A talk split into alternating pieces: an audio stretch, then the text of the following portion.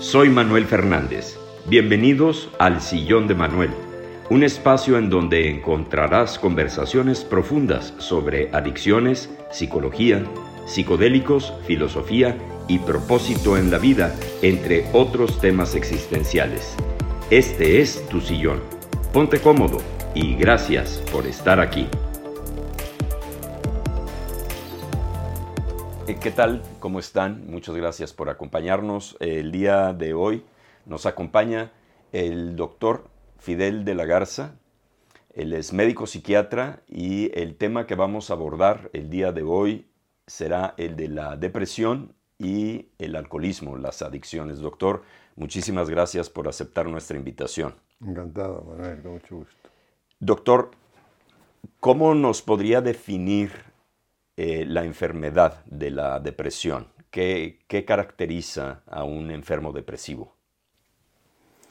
Bueno, la idea general es que el cerebro humano tiene un control sobre el ánimo. Existen sitios específicos en el cerebro que hacen que la gente no se exalte y se quede contenta o se deprime y se quede triste. En algún momento determinado eh, tenemos experiencias vitales que nos pondrán contentos o nos pondrán tristes, como cuando uno pierde un familiar.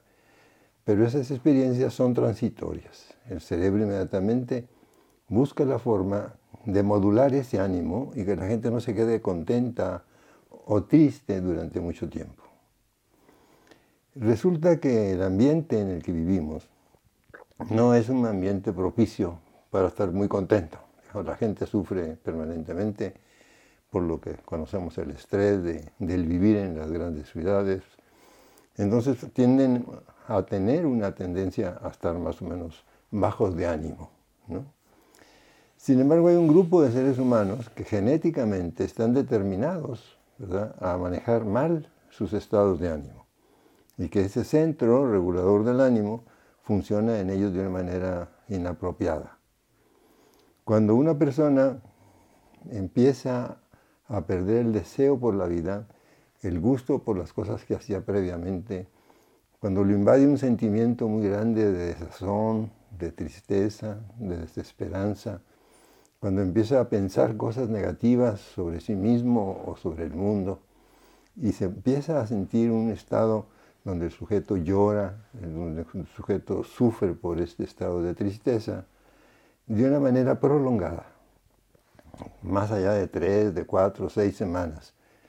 Entonces decimos que un paciente está depresivo. El que usted pase por ciertos momentos de depresión a lo largo del día no es necesariamente una situación anormal, es parte de las fluctuaciones que da el ánimo. Sin embargo, cuando estos estados se prolongan, ya hablamos de depresión. Por ejemplo, si alguien pierde a un ser amado, lo normal es que llore que sufra en el momento en que lo pierde. Pero al poco tiempo el cerebro va ayudando a que ese sujeto supere esa condición y si usted lo ve a las cuatro semanas, al mes, dos meses, el sujeto ya no debe estar llorando, ya debe estar mucho más eh, aceptante de su condición de pérdida y el sujeto debe de estar otra vez normal. Si el sujeto permanece triste a pesar de que el tiempo pasa, entonces ya estamos hablando de que ese es un estado depresivo. La depresión toma muchas formas, es extraordinariamente múltiple la forma como se puede presentar. Y la desgracia más grande que tenemos hoy día fue que la pandemia nos hizo perder cosas que son básicas para el ser humano, como el contacto, el tocar a la gente, el besar, el cargar a un niño, el salir a la calle. Entonces nos quitó la libertad, el de ser humanos que eso es lo que caracteriza al animal que somos, la libertad. Entonces, al no tener esa libertad, al empezar a perder todos estos estímulos, una enorme cantidad de millones de seres humanos empezaron a estar tristes. Y hoy día tenemos casi experimentalmente un mundo de seres humanos que padecen de depresión, que padecen por ansiedad, porque la pandemia los puso en una situación experimental, donde les quitó el afecto, donde les quitó el contacto, donde les quitó la libertad. Eso nos hace pensar de nuevo ¿no? en la importancia de que no nada más los factores químicos nos llevan a estar tristes, sino que también los factores ambientales son determinantes. Si un sujeto tiene un ambiente más o menos propicio, donde tiene amor, donde tiene contacto, donde se siente realizado, etc., tenderá a tener menos condiciones depresivas. Si un sujeto lleva una vida normal, comiendo bien, haciendo ejercicio, teniendo contacto social con la gente, va a tener menos tendencia hacia la depresión. Entonces, cuando tú me preguntas cómo podemos definir la depresión, es un estado de ánimo anormal, que de alguna manera el cerebro no puede volverlo a su sitio normal y el sujeto permanece triste. Para que eh, esta condición se pueda equilibrar, que se pueda normalizar, ¿usted qué recomienda hacer? La base de la, de la vida es llevar una vida sana esa es una situación que desgraciadamente uno lo dice todo el tiempo y la gente poco caso hace. Pero independientemente de, cualquier otra cosa, de que se puedan usar fármacos o psicoterapias, etcétera, para salir de la depresión, lo elemental es que el sujeto coma adecuadamente. Tenemos un problema muy serio de obesidad en México. La gente no come lo correcto. Que el sujeto duerma ocho horas, que es lo normal que la gente debe dormir. La gente no está durmiendo bien. ¿Por qué? Porque trastoca los ciclos de vigilia y sueño y a veces no se duerme adecuadamente. Los sujetos se han vuelto sedentarios. Un último descubrimiento, precisamente de este último mes, en Medscape, demuestra que la gente que no se mueve durante ocho horas tiene una tendencia a la depresión y por supuesto a la obesidad. Entonces la gente decía, es que, es que porque está triste, es que se queda quieto. Es porque está triste, es porque está obeso. Pero también resulta que el que no se mueva la gente es causa de depresión y causa de obesidad. Y otra cosa saludable, elemental, muévete, haz ejercicio. La gente debe tener un cierto nivel de responsabilidad, de pensar que ese cuerpo que tiene ahora lo va a tener durante mucho tiempo y que la vejez se debe empezar a cuidar, a preparar en la juventud, en la adultez. Si un sujeto se comporta mal con su salud, golpeándose por decirse alguna rodilla a los 40 años, muy probablemente cuando tenga 60, 70 años va a tener problemas para moverse. Entonces, la situación para luchar contra la depresión es llevar una vida sana. La vida sana incluye el amor. ¿Qué significa eso? Que muchos muchachos tienen amigas, pero no hay amor. Yo veo que a los muchachos les cuesta comprometerse, sentirse enamorados. Entonces el tener una compañía es elemental. Además de la compañía, es muy importante la sociabilidad, el conversar con la gente. Existe un egoísmo o una timidez donde la gente no quiere conversar con el otro. Y si yo voy en el camión de un lado a otro, a lo mejor no quiero conversar con la persona de al lado. O si voy en el avión, no quiero conversar con la persona al lado. Y si voy a hacer un pago a una administración, pues lleva uno el papel, el dinero y ya se quiere ir. O sea, no, no conversas con el portero, no conversas con el chofer. Es muy importante el contacto humano. Decir, buenas tardes, ¿cómo está usted? ¿Está usted bien? Y en cuanto uno toca eso, el sujeto empieza a conversar. Por ejemplo, fíjate, llegué ahí a, un sitio a checar mi, boleto del estacionamiento y le digo, ¿cómo le va? Muy buenos días. Muy buenos días. Fíjese que hoy amaneció haciendo menos frío, hoy está más agradable el tiempo y mi mamá está mejor. Entonces el hombre tiene necesidad de hablar. Claro. Y yo tengo necesidad de escuchar. Una cosa muy importante en la vida es el contacto humano de este tipo, donde tú escuches al otro dices, pero ¿qué me va a decir? Puras tonterías, van a hablar de política. Tú acércate y habla con la gente. Entonces, todas estas cosas elementales, usted debe practicarlas. Son gratis. No tiene ningún costo salir a caminar. Si usted tiene mucho trabajo, levántese, muévase de su escritorio un ratito. Háblele a su mujer. ¿Por qué? Porque no es el cumpleaños de ella, es simplemente para llamarle, ¿cómo estás? ¿Cómo, cómo te va? acérquese a la gente. Llevar una vida saludable es elemental. Ni un gramo más de lo que debes de pesar. Pero con estrictez, decir es que no estoy en mi peso por vanidad, lo tengo por salud mental. Si yo no soy obeso, si yo tengo mi peso normal, eso va a ser bien para mí, para mis hijos, para la sociedad. La gente gorda cuesta dinero al, mundo porque se enferman de todo. Les da arteriosclerosis, tienen artritis.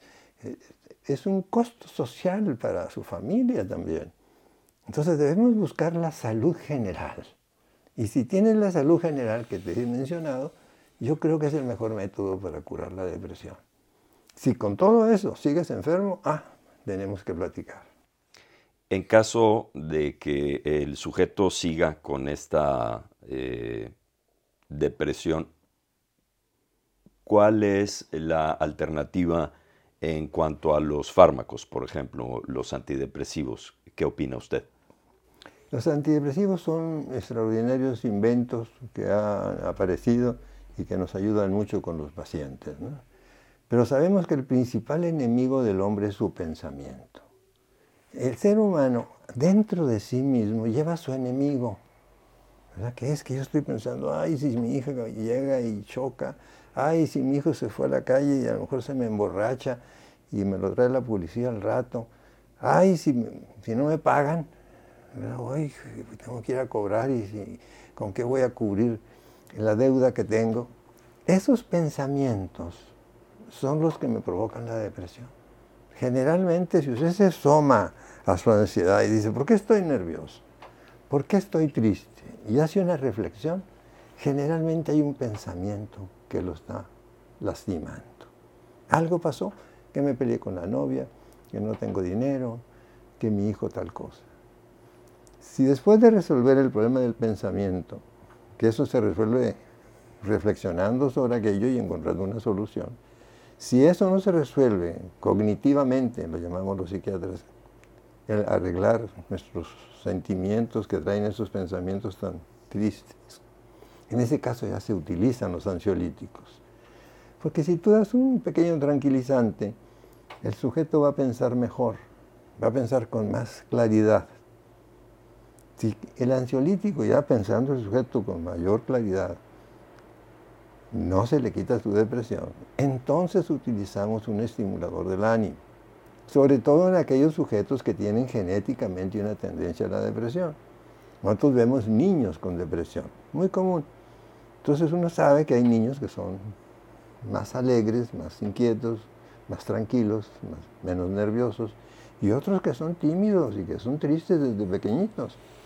En esos sujetos que hay una tendencia genética a la depresión, por supuesto que los antidepresivos sirven muchísimo. Ahora sería mucho complicado platicarlo aquí contigo, pero es que hay muchos tipos de depresión. Hay la depresión reactiva, cuando yo tengo un suceso triste en mi vida porque rompí con la novia, porque se me murió un familiar. O las depresiones endógenas, ¿verdad? Que de pronto yo estoy triste y no sé por qué. Oye, pues yo tengo todo bien, tengo dinero, tengo pareja, tengo... Estoy todo más o menos en paz, y resulta que yo me siento triste. Esa depresión ya no viene de afuera, es una depresión como que químicamente el sujeto tiende a despeñarse en un estado depresivo. En esos casos los antidepresivos son muy eficientes. Es un tema inagotable. Doctor, ¿hay alguna relación entre la depresión y el alcoholismo? Los seres humanos eh, tienden a curarse solos. O sea, ellos buscan la forma de decir, ¿cómo hago para no estar mal? Y cuando la gente se siente nerviosa, pues se acerca a algo que le quita los nervios, por ejemplo, a fumar, a tomar alcohol. Y todos sabemos que al tomar alcohol, bueno, pues el sujeto tiene un sentimiento, pues se aliviana, digamos, sus niveles de ansiedad disminuyen, se vuelve más competente para relacionarse con la gente, hay un cierto nivel de, alegría. Entonces empiezan a encontrar que ciertas sustancias les quitan la depresión, que ciertas sustancias les quitan la, ansiedad. Entonces al momento que empiezo a tomar alcohol, Pues digo, ah, caray, pues este es un buen sistema, un autotratamiento. Y empiezan a tomar en exceso. Ahora, todos tomamos alcohol. ¿Por qué algunos se vuelven alcohólicos y otros no? Porque hay una tendencia genética en algunos sujetos a hacerse alcohólicos. Uno de cada cinco alcohólicos tiene antecedentes familiares de alcoholismo. El papá, el tío, el hermano, etc. Esos sujetos deben de tener mucho cuidado con las medicaciones, porque también se vuelven adictos a los tranquilizantes o a otro tipo de drogas. Entonces la depresión y el alcohol generalmente van juntos. Todos los problemas que producen ansiedad generalmente se acercan a las drogas. Un niño que tiene un jovencito, que tiene trastorno de atención, que le va mal en la escuela, es muy frecuente que tome alguna droga en la calle. Hoy es muy común la marihuana, es muy común las metanfetaminas. ¿Por qué? Porque la marihuana los apacigua, los tranquiliza. La metanfetamina los exalta. Entonces el ser humano, desde siempre, desde la antigüedad, desde los egipcios, desde Babilonia, hay antecedentes de que buscan algo que les levante el ánimo, que, los, ponga eufóricos. La cerveza existe, desde los tiempos, hay, hay, cerveza en, los cántaros egipcios que se encuentran en las pirámides. Entonces, sabemos que la gente se acerca a las bebidas fermentadas para alterar el ánimo. Es como una necesidad humana encontrar ese estado de alegría. Cuando una persona ya se adicta, que ya no puede controlar su forma de, tomar, ¿usted qué recomendaría? ¿Qué, ¿Qué, cree que sea lo adecuado para que esa persona se pueda volver a estabilizar si él ya no puede parar de tomar? Uno de los síntomas del alcoholismo es eh, precisamente la incompetencia para detenerse. O sea, yo empiezo a tomar alcohol y digo, nomás voy a tomar una. Bueno, mejor dos. Y de pronto me encuentro con que ya voy a la mitad de la botella. O sea, el sujeto sigue tomando porque no tiene la competencia para detenerse. Muchos de estos sujetos ni cuenta se dan de que están emborrachándose. Empiezan a tomar y uno le dice, ya no tomes, oye, te estás emborrachando. Oh, yo me siento bien. O sea, no captan los síntomas de la embriaguez, aunque los demás los vean, que ya trastabilla la, la lengua, no hablan bien, que ya se dan cuenta que, que miran de otra manera, que empiezan a repetir las cosas. Uno le dice, pero estás borracho. Ellos no se dan cuenta. Entonces, al no tener conciencia de que se están embriagando, pues siguen tomando. Y seguir tomando pues, implica pues, un estado de embriaguez. En esos casos tenemos un problema de alcoholismo que se llama la incapacidad de detenerse. Eso no se cura. En alguna ocasión alguien de una manera, ya no diría imprudente, sino criminal, escribió un artículo en, Inglaterra diciendo que la gente podía dejar de tomar cuando eran alcohólicos y se ha demostrado que no es cierto. No existe forma de curar el alcoholismo. La única manera es dejar de tomar y ser abstinentes. Cuando se asiste a Alcohólicos Anónimos, institución a la que yo quiero mucho y respeto desde que era muchacho, yo fui a Alcohólicos Anónimos a los 24 años, 25 años, hace de eso casi 60 años. Yo estaba viendo alcohólicos en, en la clínica, ¿no? Es lo primero que te dan cuando eres residente de psiquiatría. Y le digo al doctor, al maestro, digo, oiga, ya no quiero ver alcohólico. vamos a ver algo más, más complicado. Ya, pasé el primer tiempo aquí. Y usted sabe todo sobre el alcoholismo. Pues yo creo que ya leí lo que me dijo que leyera. ¿Ya fue Alcohólicos Anónimos? No, no he ido. Vaya Alcohólicos Anónimos y después lo cambiamos de sala. Fui a Alcohólicos Anónimos y aprendí todo. todo sobre el alcoholismo, pero sobre la vida. Porque yo era un muchacho muy jovencito. Y ahí empecé a ver qué pasaba con aquellas gentes de 40, 50 y 60 años, lo que ellos vivían. Y volví a ir a Alcohólicos Anónimos siempre. Porque cuando venía un paciente con alcoholismo, le decía, no te muevas, aquí te quedas. Que no, yo no acababa la consulta. En dos horas más acabo la consulta y te vas conmigo Alcohólicos Anónimos. Yo te voy a llevar Alcohólicos Anónimos. Y de aquí nos íbamos juntos a, a la sesión de Alcohólicos Anónimos. Porque si lo dejaba ir, yo sabía que no volvía. Son esas cosas que o los tomas en el momento o ya no los Y entonces aquí me esperas tantito y ahorita que termino nos vamos.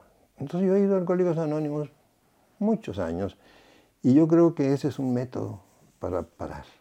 El sujeto tiene que aceptar que tiene un trastorno de alcoholismo. Tú ves ahí que hay mucha gente que, que ha tomado en el pasado, que ya no toma, pero siguen diciendo, yo soy alcohólico.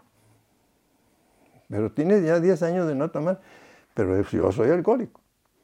Entonces uno debe entender que es asumir esa responsabilidad. Yo no es un pecado, no es una cosa mala en sí misma, es simplemente una incompetencia física para poder manejar una sustancia. Yo no puedo con el alcohol. Entonces, para curar el alcoholismo no existe cura más que la abstinencia. En Alcohólicos Anónimos se habla mucho del aspecto espiritual, no solo del físico y del emocional. Eh, ¿Cuál sería su postura eh, en, este tema, en el tema espiritual? Yo creo que debemos respetar mucho a la gente que, tiene sentimientos espirituales. Yo en lo personal no tengo una creencia de ese tipo, pero es evidente que la gente siente un gran apoyo en Dios entonces eh, esas personas que tienen esa condición espiritual se sienten acompañados. Entonces yo creo que hay que respetar esa situación. Lo que a veces no estoy de acuerdo en Alcohólicos Anónimos es que les digan a la gente, no tome ninguna pastilla. Usted está en abstinencia de todo, no nomás del alcohol, también de... Espérate, hay mucha gente que está triste y que necesita una medicina y tiene que tomarla. Hay gente que tiene trastorno bipolar y que tiene que tomar su litio. Entonces, el que a veces en Alcohólicos Anónimos sean tan estrictos que le digan, deje usted las sustancias que le están dando, porque lo están drogando, es equivocado. Si hay una persona responsable detrás de la prescripción médica, el sujeto debe seguir tomando su medicina. Por supuesto que la situación espiritual en el ser humano es elemental. Los seres humanos necesitan creer en Dios generalmente les ayuda mucho. Doctor, algo que quisiera agregar con respecto tanto del tema de depresión eh, o de bipolaridad, de ansiedad o de alcoholismo, es bienvenida su...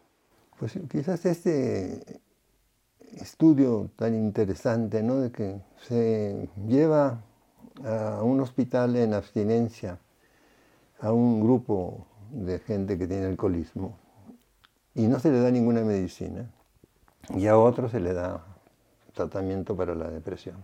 Están con alcoholismo y con depresión los dos grupos. A los 20 días de no tomar alcohol, la cantidad de personas que mejoran su depresión es enorme. ¿Por qué? Porque el alcohol es un estimulante en el primer momento, pero después de cierto tiempo es un depresor del sistema nervioso central. Al grado que si un sujeto toma alcohol y toma alcohol, termina dormido. Entonces, el alcohol produce depresión. El mismo alcohol. Entonces ellos sienten que eso les aliviana al principio, pero cuando siguen tomando, provoca una depresión. Entonces la abstinencia les va a traer una mejor vida sin depresión. Rogelio, ¿tú tendrías alguna idea de otra pregunta? En las redes sociales, doctor, nos llegan muchas preguntas sobre personas que nos dicen, ¿Cómo le puedo hacer para que mi hijo deje de tomar, para que mi esposo deje de tomar o para que algún familiar deje de tomar porque no se da cuenta esta persona de que se está haciendo daño? Uno de los grandes problemas que tiene el alcoholismo, particularmente en Sudamérica, es que hay un respeto por el alcohólico. En Chile le decían el rotito y como que los cuidan, ¿me entiendes? Yo pienso que debemos ser intolerantes con el alcoholismo. Yo, creo que una conducta de alcoholismo es destructiva.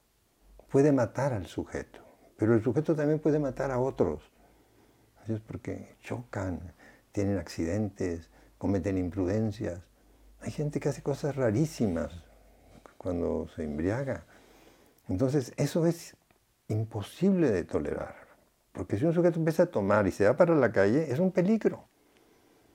Entonces, yo le sugiero a estas personas que de alguna manera insistan, ¿verdad?, en que no se puede seguir así. Los alcohólicos para dejar de tomar necesitan llegar al fondo, así se llama coloquialmente en el grupo. ¿Cómo llegó al fondo? Cuando mis hijas me dicen, oye, ya no quiero que tomes porque mi novio me lo estás asustando. No puedo traer al novio a la casa porque estás borracho. Y entonces empiezan a presionarle a la mamá para que impida que este señor tome. Entonces debemos buscar sistemas, ¿entiendes? De luchar contra el machismo. Porque el hombre es el que manda, entonces él puede tomar. ¿Y qué importa? Sin embargo, es, es importante, ¿verdad? Hacer notar de diversas maneras eso. Particularmente cuando se cometen errores, ¿no? Si tú dejas un tiempecito al muchacho, vas a ver que va a cometer un error y ahí lo vas a, pillar y decirle, mira, aquí está esto. Yo he tenido pacientes que les vi de niños y vienen a verme ya de adolescentes o un poco más adultos y resulta que tienen alcoholismo. Y le digo, ¿tienes alcoholismo? No, Fidel, ¿cómo se te ocurre que tengo alcoholismo? Bueno, si, si tú no me crees que tienes alcoholismo, pues que te vaya bien. Pues a las semanas vienen, ¿verdad? Pues fíjate que me caí, me golpeé, me, no sé cuánto, me sacaron borracha de la disco y aquí estoy platicando contigo. O sea, tienes que darle oportunidad. Entonces, todos los alcohólicos, tarde o temprano, meten la pata. Entonces uno debe estar alerta. Mira, le fallaste aquí. ¿En qué? Faltaste al respeto a la niña, faltaste el respeto al compadre. Mira, hiciste este ridículo. O sea, mostrarle, ¿verdad? De alguna manera, su incompetencia para poder vivir con alcohol. Hay gente que puede tomar alcohol y no pasa nada. Hay gente que toma alcohol y es destructivo para sí mismo y para los demás. Yo creo que es intolerancia. Yo no se puede permitir que alguien tome alcohol y salga a la calle en un coche.